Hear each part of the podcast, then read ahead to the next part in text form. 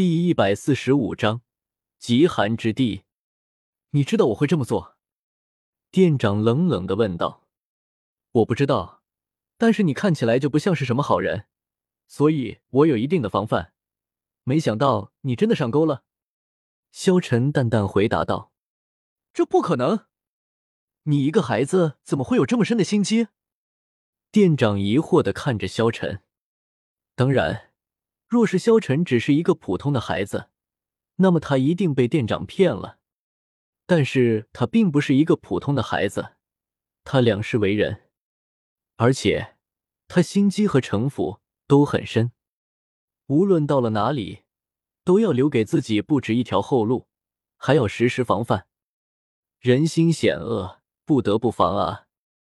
就在这时候，店长忽然露出了阴森的笑容。淡淡道：“就算你预防到了又如何？你们两只不过是一个小孩子，而且我也调查清楚了，你们俩是今天才来到这里的，所以在这里根本没有什么亲人。也就是说，我杀了你们，也不会有人知道的。所以，就算你事先预知到我的阴谋，但是你只不过是一个十三四岁的孩子罢了。我只要杀了你们，你们身上的宝贝都归我了。”不要怪我，要怪就怪你们太高调了，竟然就这样明目张胆的将钱财露了出来。店长说着，举起了手中的匕首，想要朝着萧晨袭来。萧晨丝毫都没有慌张的样子，他淡淡的看着店长，回答道：“哦，你倒是挺自信的，你以为自己能够杀得了我吗？”店长露出了阴森的笑容，看着萧晨道。若是连你们两个小孩都解决不了，那我还怎么在道上混？难道我还怕你不成？店长说着，举起匕首就冲出了法阵。顿时，法阵发出了巨大的光亮，顿时火焰高涨，顿时覆盖上了冲过来的店长。店长浑身着火，像是一个巨大的火球一般剧烈的燃烧着。救命啊！救命！救！救我！顿时，店长全身都被火焰覆盖，在火焰的燃烧之下灰飞烟灭，只剩下了骨灰。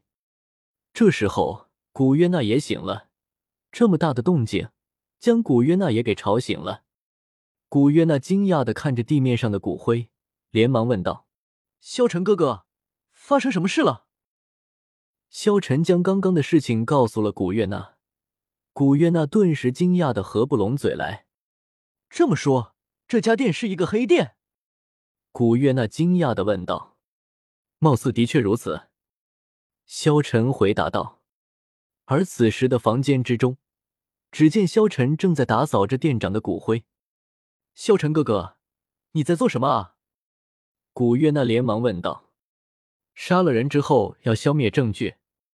萧晨慢慢的将店长的骨灰装进了一个罐子之中。你准备怎么消灭证据啊？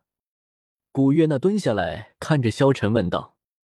萧晨眼前一亮，淡淡道：“今晚去森林里将他的骨灰给扬了。”萧晨找了一个森林，将那黑店老板的骨灰直接给扬了，然后开始往极北之地赶去。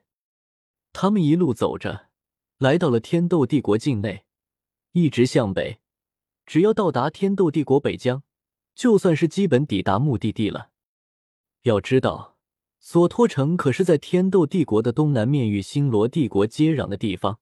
萧晨这一行，相当于是纵贯整个天斗帝国，从最南到最北，辛苦可想而知。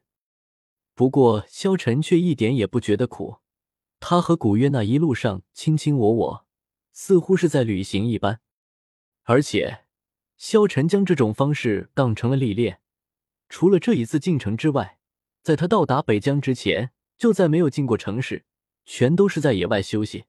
在他的补给之中，就有一座可以折叠收起、用熟牛皮制作而成的小帐篷。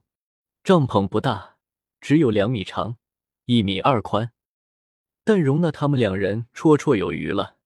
再加上一个温暖的睡袋，萧晨觉得自己休息的很好，而且他的睡袋一向是包覆在身上，然后进行冥想的，并不需要真的躺下来睡觉。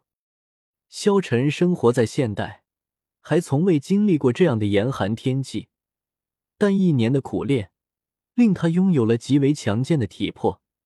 适应了几天之后，也就好得多了。滚滚的魂力在萧晨的表面流淌，不断的增加着他的热量。古月娜则穿着夏天的裙子，一直跟在萧晨的身边。萧晨没法想象的是，古月娜竟然一点都不冷。当他全速前行到第八天的时候，终于进入了天斗帝国北疆附近。而到了这里之后，他手中的地图已经变成了一片空白。停下脚步，萧晨微微有些喘息，白色的水雾从他口鼻之中呼出冒，立刻就变成了碎冰渣，在空中飞散。萧晨拉了拉棉衣的帽子，遮挡着凛冽寒风。但那冰冷的寒气却依旧如同小刀子一般，从缝隙中向他体毛内钻去。这里是真正的滴水成冰啊！萧晨的眉毛上都已经有了一层冰霜。